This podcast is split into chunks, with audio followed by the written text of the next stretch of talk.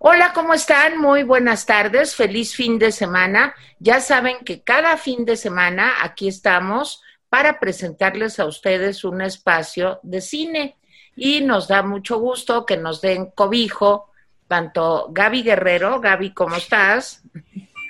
Hola Gaby, no nos oyes, no nos Hola, oyes. bien, ¿y ustedes? Sí. Hola, ¿cómo estás? Como Nicolás Alvarado. Nico, ¿cómo estás? Bien sabiendo que nos darán cobijo si es de tarde y si no es de tarde, si es de mañana, no nos darán cobijo.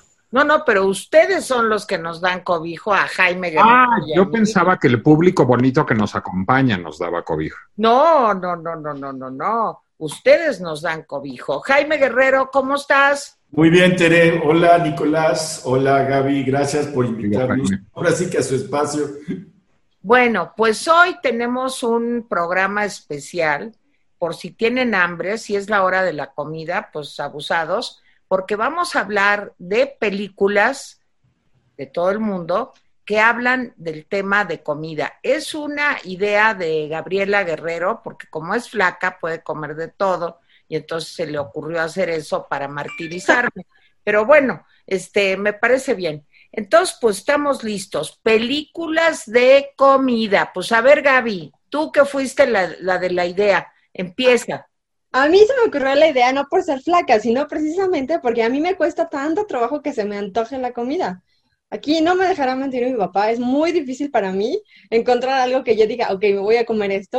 Lo he torturado durante muchos años con decirle, no tengo hambre.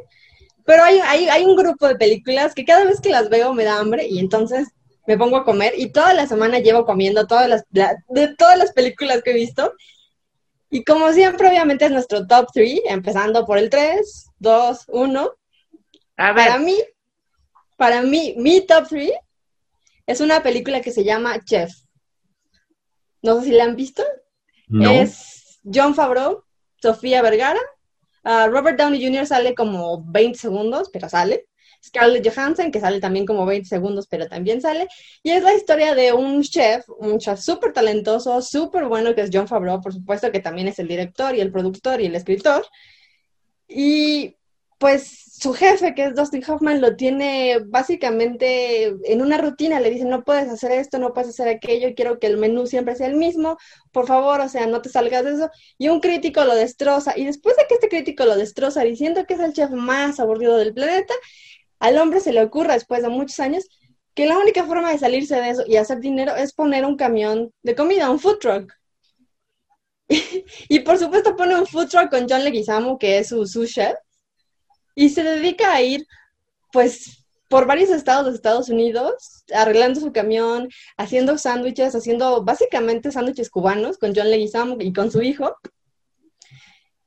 Y es una película de que realmente, te- o sea, puedes ver siempre cómo está cocinando todo en el restaurante de, Dust- de Dustin Hoffman, en el camión de comida, cuando está haciendo la carne y la mete al jugo de naranja y la saca y hace los cubanos para dárselos a los obreros. Bueno, todo se te antoja, todo, absolutamente todo lo que hace se te antoja, pero también tienes como esta ventaja de que va por varios estados y uno de los estados que visita es Nueva Orleans. Y entonces va, está ahí y come todo lo que es típico de Nueva Orleans, come beignets, va al café, va, o sea, come todo esto, escuchas la música, la música también es otra cosa de esta película que me gusta muchísimo, porque tiene música que es de cada lugar, o sea, tiene la música típica de Miami, ¿no? Que es la música latina, la música de los barrios cubanos, eh, Nueva Orleans tiene la música, pues, de Nueva Orleans, tiene esta como onda como criolla, toda, toda, toda la película es súper buena onda, súper simpática, nunca lo sufres. Y la verdad es que es como feel good, como que la ves, te da hambre, te sientes bien y todo en el mundo está bien y todos los pequeños empresarios tienen éxito, ¿no? Y la verdad es que las actuaciones son muy, muy, muy simpáticas. no, pues la es- tengo que ver. ¿Dónde está Gaby? En Amazon, En Amazon. ¿Y cómo se llama? Chef. chef. Muy Yo bien. podría hacer una gran cantidad de chistes culinarios sobre Sofía Vergara, pero no los voy a hacer porque se me acusaría de masculinidad tóxica. Es, y te voy a- es más, ni los vas a hacer y ya te voy a acusar de masculinidad tóxica. Ahí está el de Scarlett Johansson también. Le vas a decir- No, pero eh, so- Scarlett Johansson no me lleva a hacer chistes culinarios de masculinidad tóxica. Sofía Vergara sí. ¿Por, ¿Por, qué? No, ¿sabes qué? No quiero saber. Scarlett Johansson es muy elegante, Sofía Vergara apela a los apetitos. Creo que la película, Gabriela, dio origen a una serie de, Netflix, ¿no? Sí, exacto. Eso, porque el mismo actor fue el que introduce en la, en la serie, ¿no?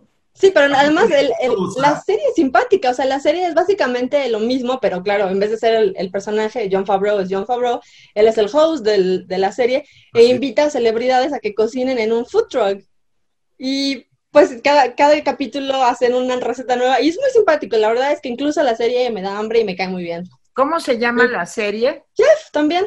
Jeff también. Sí, también. Lo que debe haber habido en esa época, además, yo creo que fue una buena lectura de hacia dónde se estaba moviendo la gastronomía. 2014 es el gran momento de popularización de los food trucks y de los food trucks gourmet, y digamos, donde empiezan a proliferar parques de food trucks, pero como destinos hipster, digamos, en todo el mundo. Yo, recuerdo la primera vez que en 2016 llegué a Tepatitlán, Jalisco, que es un lugar que se distingue por sus carnitas, pero no por su hipsterismo, y me encontré un food truck en Tepatitlán Tepatitlán, Jalisco, un food truck gourmet. Es decir, yo creo que esta película debe haber contribuido mucho a popularizar que, pues, digamos, en la hipsterización y gentrificación del mundo, el mundo se haya inundado de food trucks gourmet. Y tienes, y sí, claro, tienes la escena esta donde hay un, ahí está en Miami, creo, en esta escena, y está todo lleno de restaurantes más o menos elegantes, y el food truck está lleno de gente joven esperando a comer, pues, los sándwiches, porque realmente, pues, es más barato, lo quieren más, y se enteran de la comida a través de Twitter, a través de Facebook, a través de Instagram, porque el niño va tomando fotos de la comida, va haciendo el geotag, y entonces, pues todo el mundo los va siguiendo. Y el hombre está, me encanta, digo, esa escena me encanta porque está el hombre así como sorprendido.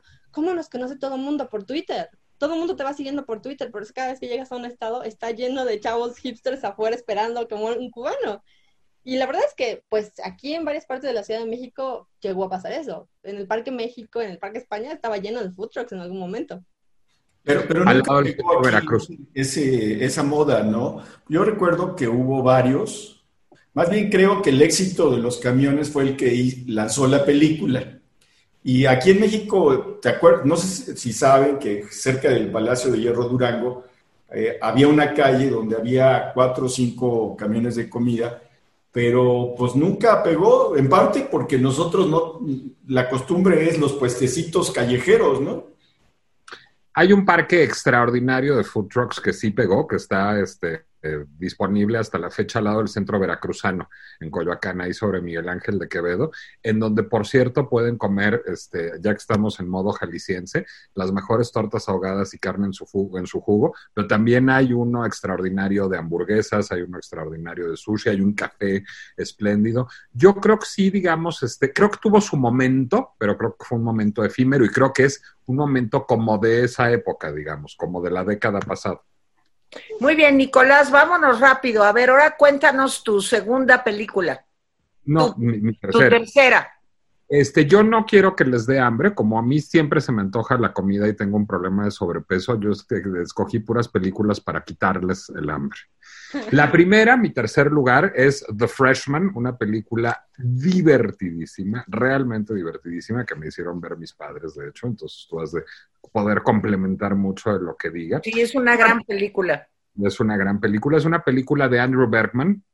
Andrew Bergman era una promesa, digamos, de la comedia romántica inteligente en los años 80 y 90, hasta que se topó con una bomba, una bomba que los afectó a él y a Demi Moore. Demi Moore quedó desfigurada, digamos, en su carrera cinematográfica, pero sobrevivió, y Andrew Bergman no sobrevivió, que fue Striptease. Striptease fue la película que acabó con la carrera de Andrew Bergman. Pero antes eso era un director súper prometedor. Yo creo que Striptease fue, digamos, este, tratar de hacer algo fuera de personaje, un thriller erótico. Ese no era su género para nada. Él es un discípulo de Mel Brooks. Él es él empezó con Mel Brooks, es el guionista de Blazing Saddles, este gran este western paródico de, de, Mel Brooks.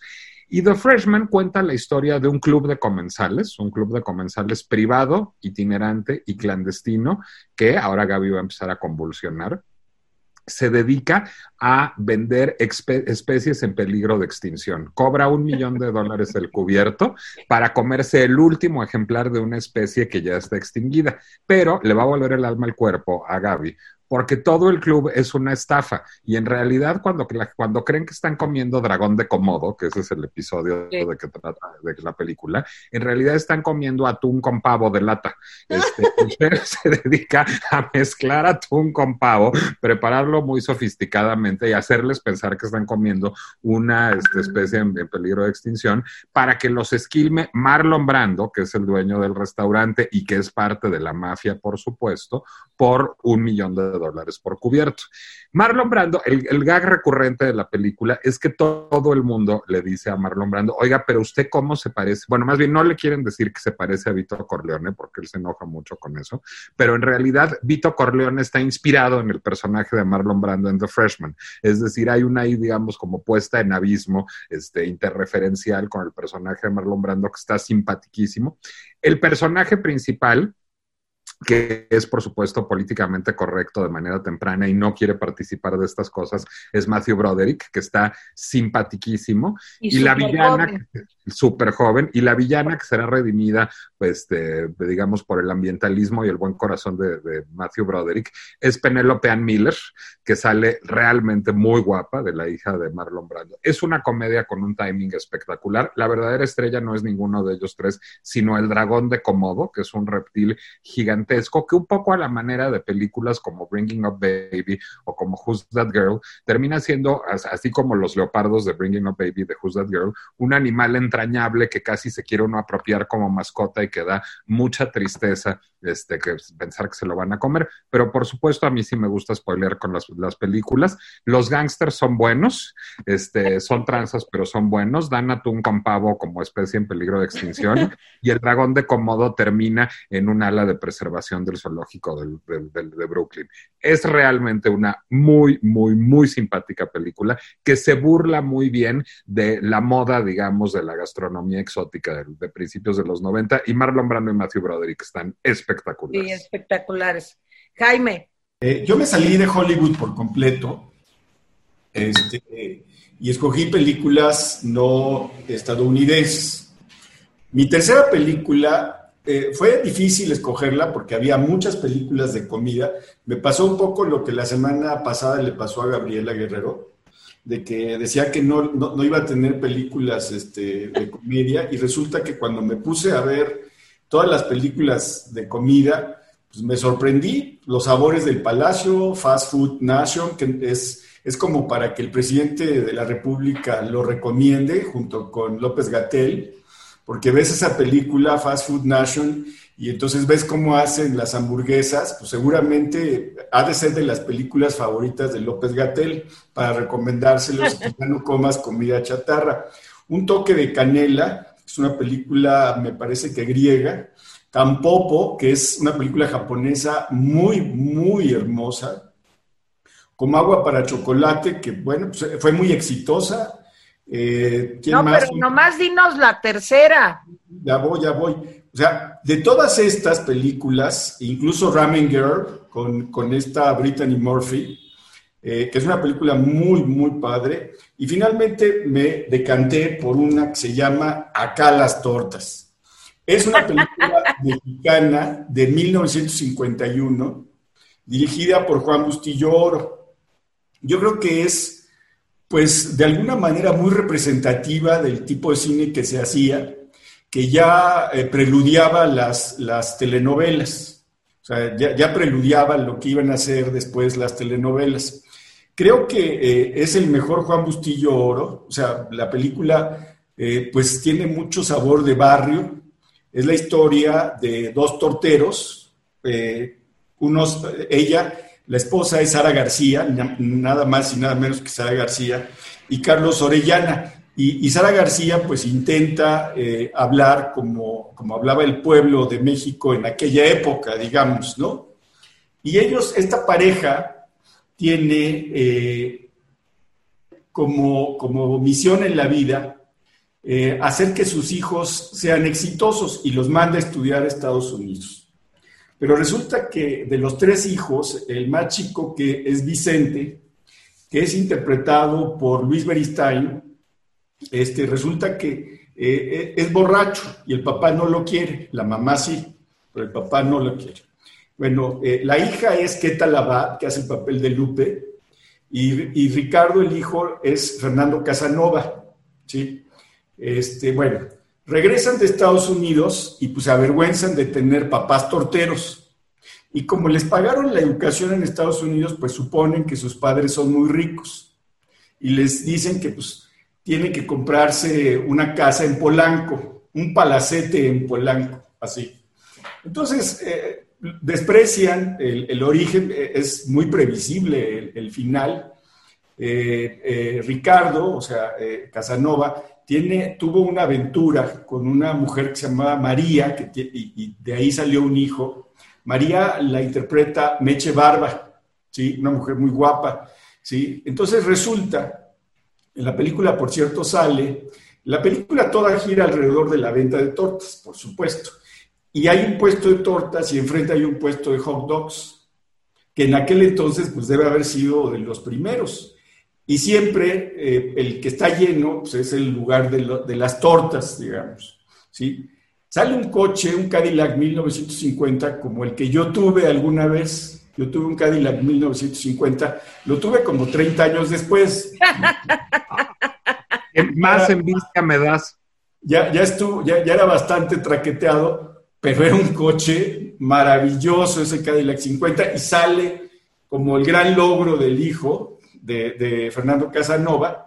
En fin, al final eh, el hijo eh, borracho, Vicente, pues se muere, pero cuando está agonizando, llama eh, a sus padres y llama a sus hermanos. Y entonces les hace, les hace, los obliga de alguna manera eh, hacer una promesa. Primero, que los hijos no, se arrepientan de sus padres, ¿sí? Y segundo, que Ricardo pues reconozca, reconozca al hijo que tuvo, que en aquel entonces era un, escándalo, ¿sí? Al hijo que tuvo fuera del matrimonio con María, ¿sí? Y bueno, pues al final eh, eh, la escena, pues el papá que, que ya no quería a su hijo borracho, pues se, pues lo perdona, se perdonan, el hijo muere, Vicente muere, pero la siguiente escena, que ya es el final de la película, y le estoy contando la película, está en YouTube la película, es una película que vale la pena ver porque rescata mucho de la imagen que tenía la cinematografía mexicana para el ambiente de la Ciudad de México. En ese sentido sí está bien rescatado. Eh, eh, eh, no tanto algunos, algunos clichés, pero bueno, vale la pena verla. La escena final, pues están los dos jóvenes que estudiaron en Estados Unidos en el negocio de las tortas con su papá, ¿sí? Con su papá y su mamá. O sea, es el regreso a la mexicanidad, digamos. Por eso yo creo que, yo creo que López Obrador este, debe ver esta clase de películas y debe orgasmarse, porque no veo...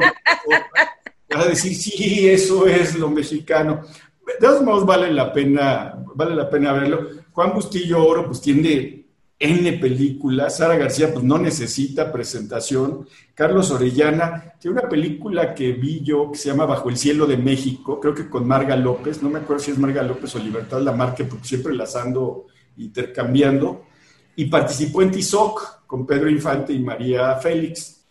Bueno, eh, esta, esta eh, Juan Bustillo creo que se despidió del cine con una película que se llamó Cuando los hijos se van, por supuesto, con Amparo Ribelles, tan querida para Tere Vale, ¿sí?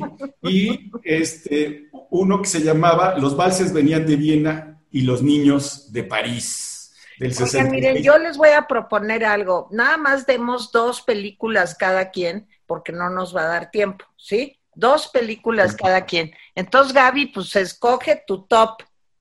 No, bueno, pero que cierre Jaime, que cierre Jaime que estaba en, los valses de Viena. ah, o voy yo, ¿verdad? Voy yo. Sí. tú. Sí, voy yo. Bueno, yo rápidamente. Hay una película que yo descubrí de pura casualidad en Netflix que se llama Un viaje a 10 metros. Es una gran película con Helen Mirren y con un actor eh, indio, Patel, que luego aparece en una serie, sí, una serie que yo veo eh, a menudo que se llama The Resident, que es una serie de doctores, claro, de que me gustan a mí, con desfibriladores y todas esas cosas. Bueno, pues la película es muy simpática, se trata de una señora eh, eh, es cocinera de alta cocina que tiene un restaurante chiquito en los Alpes franceses y de pronto de India llega toda una familia que salió por problemas económicos, políticos, etcétera, y pone enfrente de su restaurante de los Alpes franceses, muy, muy elegante, y aparte tiene estrellas Michelin y toda la cosa. Pues llegan y ponen un, restaurancito indio de comida india y, bueno, la señora le da el ataque porque le parece que es un quemón, porque le ponen este, música de India y le ponen foquitos alrededor al restaurante. y este, Hacen como un restaurante temático, digamos. Sí, como temático, pero pinche, digamos, o sea, pobres, o sea, es un restaurante, pues ahí más o menos. Y el otro es de, ya sabes, la alta cocina francesa entonces llega la familia, el señor pues es un gordito ahí que este, pues, está tratando de sobrevivir con lo único que pueden hacer, que es cocinar y demás. Y este, y bueno, la señora va, les reclama que por qué lo ponen ahí, que además de la música es muy escandalosa, porque hay pura música, ya se podrán imaginar, como de India, y así danzas y demás. Y este, y bueno, pues total que eh, la relación se hace, ella dice que Helen Mirren es la mala, ¿verdad?, de la película. Y este muchacho, que además es muy guapo, este, señoras, si se quieren echar un taco de ojo, vean a este joven Patel, porque... No es Patel, no es Dev Patel, es Manish Dayal. Así es. Ah, ok. yo no lo he visto, lo más que yo oí Patel y dije, pues ha de ser Dev Patel. ah, entonces, es, es el joven que a mí me gusta, ya sabes cuál es, ¿no? O sea, sí, es, otro indio. Es el cocinero. Es, el cocinero. Y, entonces Helen Mirren, un día el muchacho le dice, oiga, a ver, ¿sabe qué? Yo le voy a hacer un omelette para que vea lo que es un omelette. Y le hace un omelette y bueno, ella se queda deslumbrada de la del buen sazón que tiene este muchacho y de cómo cocina. Y total que empiezan a trabajar juntos. Y finalmente ella consigue otra estrella Michelin y, la historia termina muy bien porque se hacen muy amigos combinando las habilidades culinarias de este joven con toda el savoir-faire, digamos, que tiene la cocina francesa encarnada en Helen Mirren. Es una película muy divertida, es una película que fue producida por Steven Spielberg y Oprah Winfrey, yo cuando ¿Cómo se llama otra vez? ¿Mande? ¿Cómo se llama otra vez? Se llama Un viaje a 10 metros. Ok. Es una película que de veras vayan a ver, eh, o más bien véanla ahí en su casa. Les repito el nombre del director, es Leis Hallstrom. Este, vale mucho la pena. La el guion. Sí, el guion está eh, eh, basado en una novela del mismo nombre que se llama Un viaje a 10 metros. Y bueno, pues es una película que a mí me encantó. Y miren que a mí no me gustan las comedias, sino me gustan de monstruos y cosas así. Y de veras me la pasé muy bien. Bueno, ahora sí, Gaby, sigamos. Y está en Netflix, ¿eh? Sigamos, Gaby. Ok, tengo que escoger una, ¿verdad? Este, a ver, bueno, mi, mi, top two iba a ser Chocolate, que también es de Lassie Hallström es también de Lassie Hallstrom, es Juliette Binoche, Johnny Depp, Judy Dench, sale todo el mundo, todo el, cast increíble del mundo, pero no voy a escoger esa, esa es mi top 2, pero vayan a verla, no, no está en Netflix, no está en Amazon, la tienen que rentar en YouTube por 35 pesos, creo. ¿Cuál pero vean, en YouTube, chocolate. Pero mi top one, ya que me, me han reducido mi espacio, este, mi top one va a ser una película que se llama Sushi a la Mexicana, en inglés se llama East Side Sushi, está en Netflix y es una película de, de un director pues poco conocido, se llama Anthony Lucero y está protagonizada por Diana Elizabeth Torres y Yutaka Takeuchi y es la historia de Juana. Es, Juana es una, pues Juana es una mujer chicana, mexicano-americana, que está viviendo en Oakland con su papá y su hija, es madre soltera. Y están intentando salir adelante, están intentando pues tener dinero para todo, para la escuela de la niña, para el celular de ella, todo, todo, todo. Y trabajan vendiendo fruta en la calle con un carrito. Y pues les voy a hacer un poco de spoilers, pero a ella la asaltan. Bastante violentamente la asaltan. No se ve muy violento el, el, asalto ni nada, pero sí se ve. Y después de eso, pues ella decide que no puede estar trabajando así, que es demasiado riesgoso para ella y para el papá, y decide pues ir a conseguir otro trabajo. Y cuando va caminando por la calle, se asoma a ver eh, a través de las ventanas de un restaurante de sushi. Y se queda enamorada de cómo se come el sushi, de cómo se ve el sushi, de todo lo que se hace adentro y decide ir a pedir trabajo. Y por supuesto lo primero que le dicen así es como, pues, pues eres mexicana, ¿no? O sea, no, pues ¿cómo vas a trabajar en un restaurante de sushi? Y pues, por ser encantadora realmente, la contratan. Y, se la ponen a trabajar atrás, donde nadie la necesita todo. Y para hacerles el cuento corto, pues se vuelve una de las mejores cocineras. De ahí se hace amiga de un japonés que se llama Aki, que le enseña cómo hacer los sushis, que la tiene atrás ayudando. Y pues ella quiere más.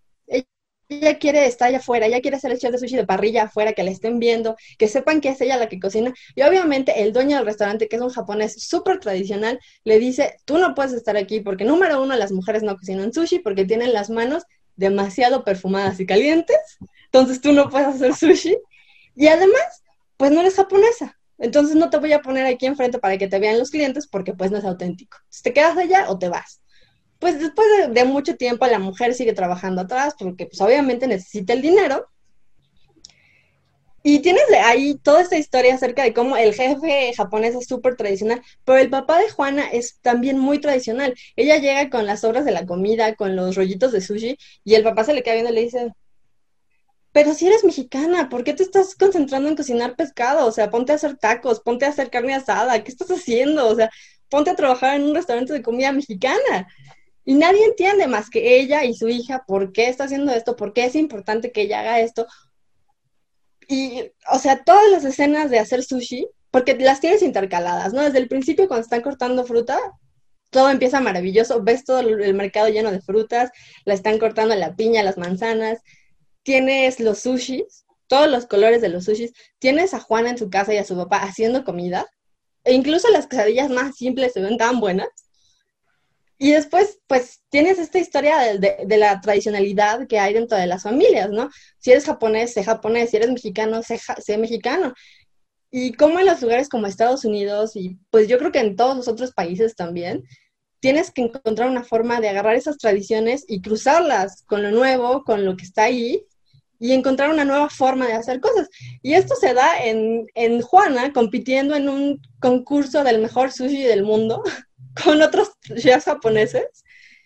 Y ella está haciendo rollos, le dicen, haz un rollo original y su rollo es maravilloso. Tiene chile habanero, aguacate, este, arroz mexicano y obviamente, pues no, les voy a decir, no les voy a decir si pierdo gana, pero el punto es que finalmente el jefe le dice, ok, pues si eres tan buena como para estar en un concurso así, va, te voy a poner aquí. Y la pone enfrente de la parrilla y finalmente encuentras como esta, esta, este balance. Y contrario a la película de mi papá, que es acerca de regresar a la mexicanidad, es acerca de encontrar una nueva mexicanidad. Es una película de amor, pero no una película de amor romántico, sino del amor que le tienes a la comida, el amor que le tienes a tus tradiciones, el amor que le tienes a la familia y lo que harías realmente por, por sacarlos adelante. y, pues, o sea, toda la película es no cursi, pero es dulce, es conmovedora, siempre es conmovedora. Yo lloré, comí, creo que comí cinco quesadillas mientras la veía. No comía sushi mientras la comía, la veías. Porque eran las 11 de la noche y no podía pedir sushi, si no hubiera estado con mi quesadilla y mi sushi así. Pero buenísima la película, en serio, vale muchísimo la pena. Y tienes todos los colores, no solamente de la comida, sino de Oakland, de los barrios mexicanos de Oakland con los murales, los carritos, la comida, los restaurantes, y los barrios japoneses de Oakland, que son súper asiáticos, los mercados de comida. Toda la película vale muchísimo la pena y está hecha como con 5 dólares. Anthony Lucero, de hecho, ahorró durante 10 años para hacer la película. Todos los actores hicieron, eran voluntarios, nadie le pagó y ha ganado premios en todas partes en Estados Unidos, en México y hasta en Japón, creo. Y la verdad es que vale muchísimo la pena. Véanla, está en Netflix y se llama Sushi a la Mexicana. Ah, está interesante. Nicolás.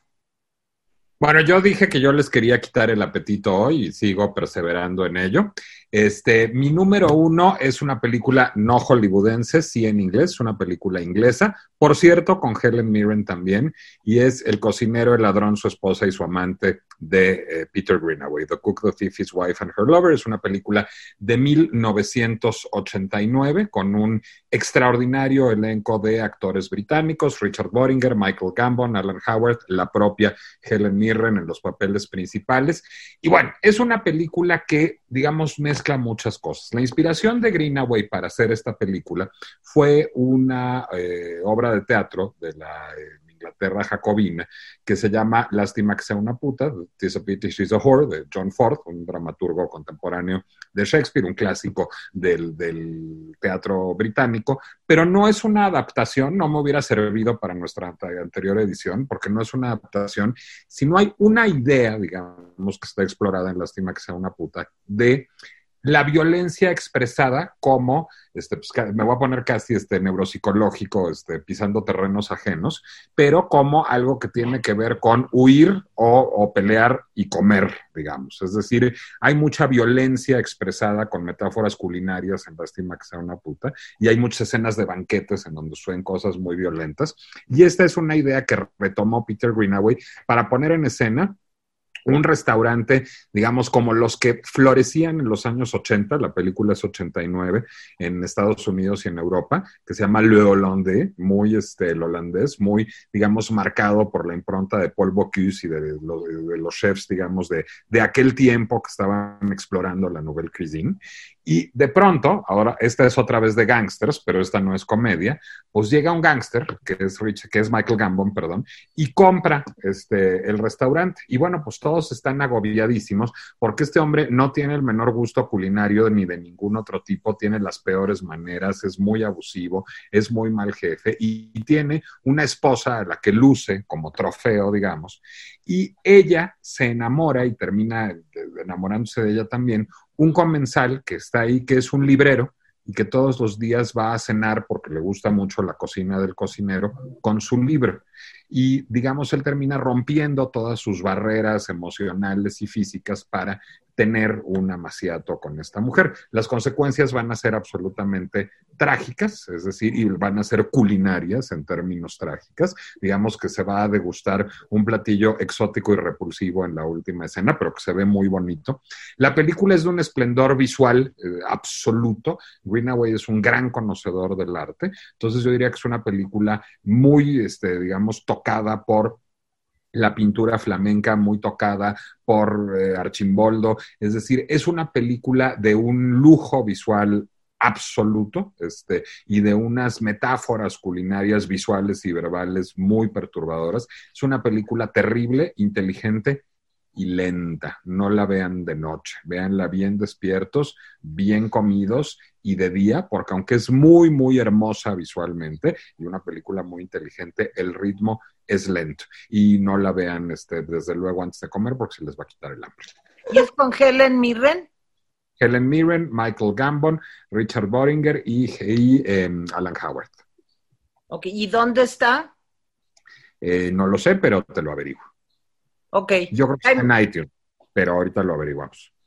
Jaime. Es una Helen Mirren más cercana a Calígula que a la reina, digamos. me parece que hay una escena de desnudo de ella, no sé, no me acuerdo bien, en la cocina, eh, en su primer encuentro, y, es impresionante porque dices, pues, es otra Helen Mirren a la que estamos acostumbrados. Sí, por eso digo que es más cercana a la película Calígula. Bueno, mi película número dos iba a ser La Gran Comilona. No está ni en Voy a interrumpir a Jaime un segundo para cerrar mi participación. Está en Amazon Prime Video, The Cook, The Thief, His Wife and Her Lover. Ok. Sí, la Gran Comilona no está en ningún lado. Tienen que comprarla, buscarla, pedirla por Amazon, etcétera. Es una gran película, es una película cínica y divertida con Marcello Mastroianni, de un director que lo censuraban cada 10 cada diez, cada diez minutos porque tiene muchas películas, pero siempre lo perseguían. Bueno, no voy a ese era mi número dos, véanla si tienen chance, es una película de 1973. Es una película de cuatro tipos que se van a suicidar comiendo y haciendo el amor con prostitutas. En fin, pero mi película es, El festín de Babette.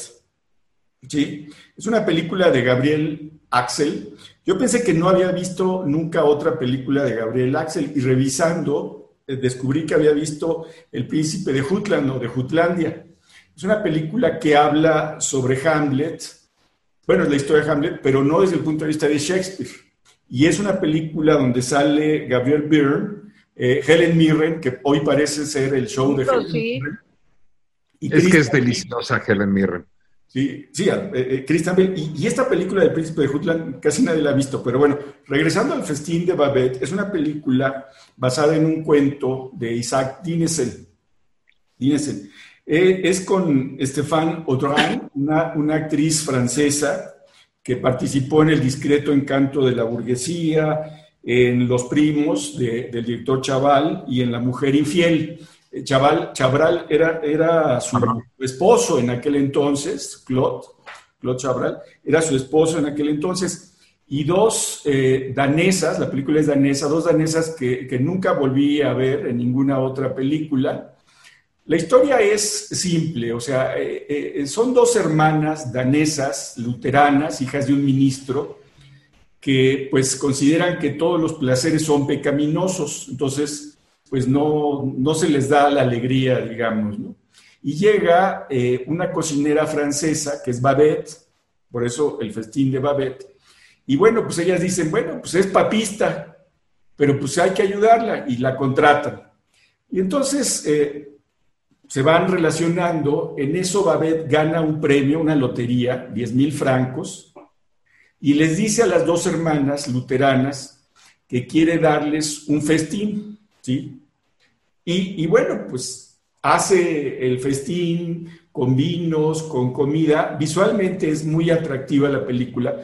Es una, si ustedes están acostumbrados al cine de Hollywood, esta película les va a parecer muy lenta también. Pero es una película hermosa, las actuaciones son muy sobrias, ¿sí? Y las, eh, las mujeres, las dos hermanas luteranas, eh, eh, invitan a sus amigos y hacen un pacto antes de la cena. El pacto es, no debemos mostrar que nos da placer la comida. Y conforme van comiendo, los platillos son tan deliciosos, los vinos son tan exquisitos, que pierden eso y empiezan a sentirse muy bien, eufóricos. Al final de la cena, hay un diálogo, según recuerdo, yo no la pude volver a ver, pero de lo que me acuerdo, eh, al final, pues le dicen las dos hermanas a, a, a Babette, le dicen, pues te vas a regresar a París, ¿no? Y dice, y le dice ella, no, si yo no tengo nada que regresar a París, además ya no tengo dinero. Y entonces le dicen, pero ¿cómo? ¿Te gastaste 10 mil francos en esta comida? Y les dice ella, sí, yo era la chef de un restaurante no, no me acuerdo cómo se llama el restaurante, dice, y una cena espléndida para este número de personas en ese restaurante costaba 10 mil francos. ¿Sí? Esa parte, e, esa, esa, ese agradecimiento que le quiere dar Babette a las dos hermanas luteranas y que rompe con el ritmo, con el ritmo tan, tan sobrio de las hermanas, porque incluso en esa escena se sorprende. Es una película que vale muchísimo la pena. No está en ningún lado tampoco, igual que la Gran Comilona. Yo la busqué en YouTube, la busqué en Amazon. Pues si tienen interés, este, yo creo que tienen que rentarla por, por alguno de estos servicios. A lo mejor está en YouTube rentada. Eh, en fin, pero les recomiendo mucho estas dos películas. La Gran Comilona de 1973 y El Festín de, de Babette del 78. ¿Sí? Déjenme hacer una recomendación no cinematográfica o digamos no técnicamente cinematográfica en el camino. En la Cineteca Nacional hay una extraordinaria tienda de video en donde se consiguen muchas de las películas difíciles de encontrar en DVD. Este, está en el patio al, lado de Señorito, del restaurante de la Cineteca Nacional, hay una extraordinaria tienda de video. Yo creo ahí pueden conseguir mucho de lo que no se consigue en línea y si no, pidiéndola por Amazon, ¿no? Yo creo que por Amazon es fácil de conseguir. Bueno, bueno déjame decirte que también, eh, digo, ya que estamos en donde la pueden conseguir, se puede conseguir. Hay un cuate afuera del metro, Chilpancingo, que vende películas piratas. Jaime, qué barbaridad. no le hagan caso a Jaime Guerrero. No le hagan caso a Jaime Guerrero. ¿Qué hacen esas películas de arte acá? Y tú supones que no se venden. Pues sí se venden, es impresionante. Pero bueno, recomendación. Bueno, pues yo voy a terminar con una gringada, pero a mí me encanta esta película, la vi hace muchos años. Es una película con Diane Keaton y es una película que se llama Baby Boom. En español le pusieron el gustado nombre ¿Quién llamó a la cigüeña? Pero es una película divertidísima. Resulta que Diane Keaton o Diane Keaton o como se diga, bueno, pues es una ejecutiva que trabaja en Manhattan, en Nueva York, es súper exitosa, se le conoce porque es mala, dura, eh, muy fuerte negociadora, en fin. Aparte es la época en que esta mujer está muy, muy guapa, muy atractiva. La película es, ya les voy a decir, de 1987. Ustedes que saben los directores, es dirigida por Charles Sayer y escrita por él mismo con otra señora, Nancy Meyers. Bueno, y el guion es muy divertido porque resulta que ella, pues que está en el momento culminante de su carrera como alta ejecutiva de una empresa de alimentos, pues resulta que llega una carta, un telegrama de aquella época o una llamada, y entonces le dicen que pues que tiene una herencia, que porque unos primos lejanos que vivían en Europa le dejaron una herencia, y la herencia es una bebé de 14 meses. Entonces, pues le llega la herencia, que es una niña preciosa, y entonces ella dice, no, yo esto no puede ser, yo, y aparte ella lo más alejado del mundo del espíritu, digamos, maternal, ella lo que quiere es subir, ganar, hacerse accionista de la empresa, en fin. Entonces dice, no, pues yo la voy a dar en adopción, dice a la, a la niña. Este, pero ya a la mera hora que la va a dar en, en adopción, la niña empieza a llorar, les tira los bracitos, y ella empieza a tener muchos problemas porque no puede llegar a las juntas, porque tiene que estar eh, pendiente de la niña, porque se enferma, porque, en fin, hasta que la corren, la corren de la empresa, le dicen, oye, ¿sabes qué? Pues tu rendimiento ha caído terrible, no sirves ya para nada, no puedes ir a las comidas, porque está en las comidas y entonces le hablan que la niña que ya se hizo, que este, que, que tiene diarrea. ¿Se come a la niña? no, entonces ella se va, compra una casita en un pueblito ahí, dice, yo debo de retirarme, ya tengo pues para vivir en un lugar modesto y se va a un lugar cercano, así como Vermont, un lugar cercano a Nueva York con un frío del carambas y alquila una casa que es un desastre la casa, la casa se ve muy bonita, pero ya que la empieza a vivir está en ruinas y entonces ella conoce ahí a un como eh, digamos, no arquitecto, pero como un hombre que le ayuda a reconstruir la casa y se van conociendo y ella está, ustedes dirán, ¿y todo esto que tiene que ver con la comida? Pues resulta que ahí alrededor de su casa ella tiene árboles frutales y empieza a tener un chorro de fruta ya en el verano y empieza a cosechar la fruta y dice, híjole, ¿y qué voy a hacer con esto? Entonces dice, pues haré mermeladas. Ella ahí con la niña, imagínense después de haber sido la mujer glamorosa con pura ropa de marca y tal, pues ahorita está ahí tumbada tratando de reponer la, de este, componer la plomería y de cambiarle los pañales a la niña. Bueno, y entonces tiene tanta fruta que dice, voy a hacer mermelada.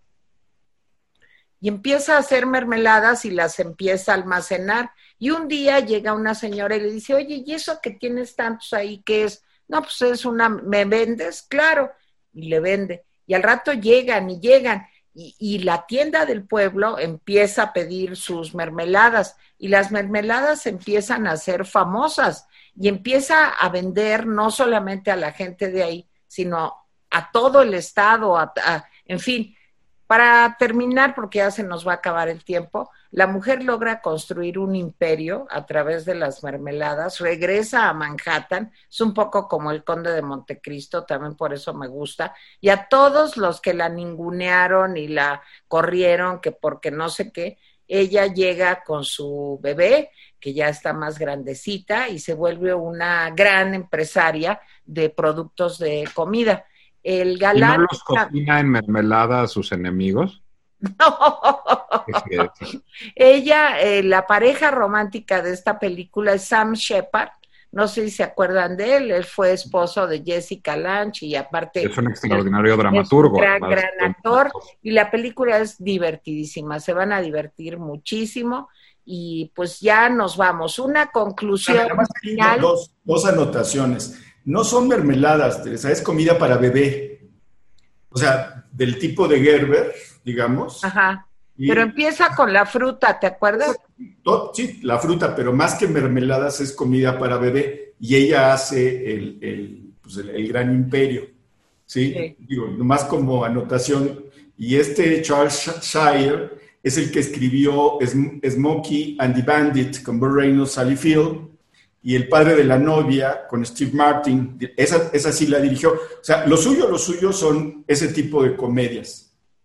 Bueno, pues véanla de veras, ¿eh? Gaby, un comentario final rápido. ¿Saben cuál es mi comentario final? ¿Saben qué película es mejor que todas estas? ¿Juntas incluso? Sí. Ratatouille. Claro, yo también la había puesto. Es, una rata cocinando en París. Es todo lo que voy a decir. Es la mejor película. Es la mejor película. Véanla. Esa es la que, esa es la que realmente tienen que ver. un comentario final breve. Si quieren observar la dieta, vean Sweeney Todd. Esa sí les va a quitar todo vestigio de Bueno, qué horror, Jaime. No despedirme, ya. Oigan, gracias, gracias, Nicolás Alvarado, Gabriela Guerrero. Espera, espera, gracias a toda la gente que nos dejó comentarios. Sé que nos faltaron Cabaret, West Side Story y todos los otros musicales. Era, había muchísimos musicales que mencionar. Y al que dijo que me parezco a Katy Jurado, este, me dijeron, e, e, era, era un halago, muchas gracias, no sabía quién era, ya vi la foto, no lo veo, pero está bien, lo aceptaré porque es un cumplido y un cumplido no se rechaza. Este, pero, gracias, gracias a todos por vernos. y saludos a, por todos los recados, de veras, muchas gracias. Un día que estemos menos apurados, vamos a darle salida a todos los recados. Disfruta fin de Después de 50 minutos, pues eh, tendremos ya todo el tiempo del mundo. Yo creo que ya 50 minutos es suficiente tortura para el público bonito que nos acompaña. No te creas, no te creas, les gustan los programas largos. Bueno, gracias. Hasta luego. Feliz fin de semana. No piensen en política, piensen en las películas que van a ver y lo que van a comer. Bye. Y no piensen en comida. No. to